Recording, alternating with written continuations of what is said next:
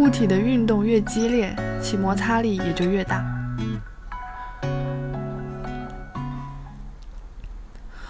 我当时想去浅草，是因为我渴望演戏。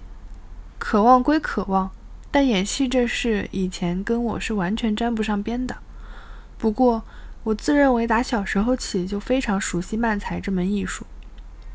简而言之，当时的我就是脑子进水了。另外，我觉得浅草的剧场很适合我这种等同于自杀的冲动行为。即便在离开了母亲的阴户后，最后的结局是穷困潦倒的客死他乡。只要能做个浅草的艺人，那死的也风光啊！如果要作为一个艺人落魄而死，那就没有比浅草更合适的地方了。之后发生的事，我会在后面再写。现在先说结果。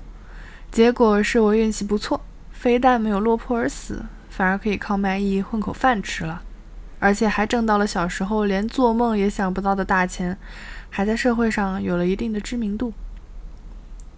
我甚至还干起了电影导演这一行，算起来，到目前为止（括号二零零七年）已经拍摄了十三部电影。说起来真是难为情，有时候我去欧洲或美国，那里的人甚至会称呼我为大师。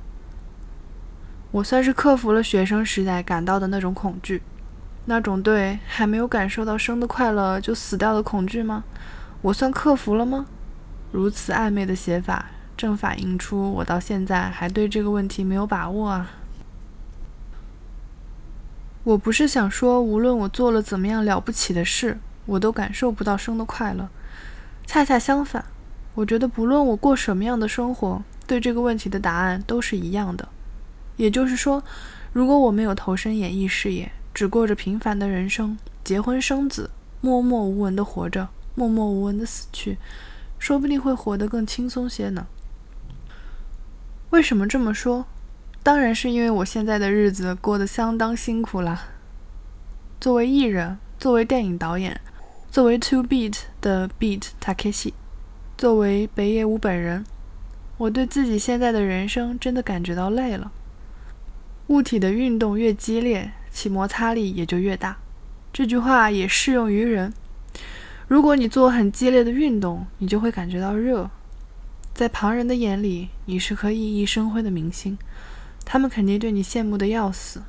但是，熠熠生辉的你却觉得酷热难当。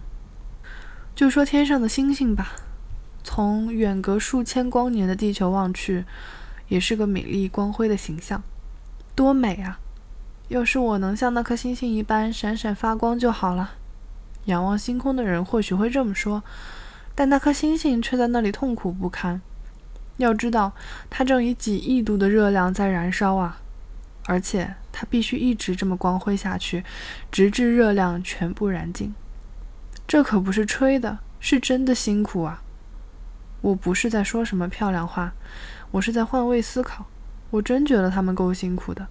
不过呢，我也不是在说什么泄气话，我只是觉得不用那么辛苦，应该也能感受到生的快乐的。认认真真、勤勤恳恳的工作，爱护家人，抚养小孩，即便只做这点事，也能充分感受到人生的满足感。认认真真、勤勤恳恳的工作，爱护家人，抚养小孩，即便只做这点事，也能充分获得人生的满足感。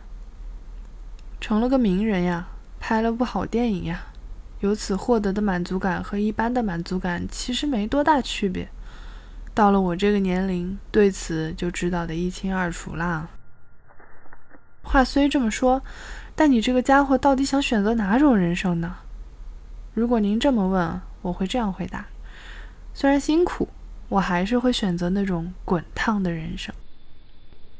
即便是有机会让我的人生重新来过，我想我还是会选择那种会以几亿度的高温飞速燃烧的人生。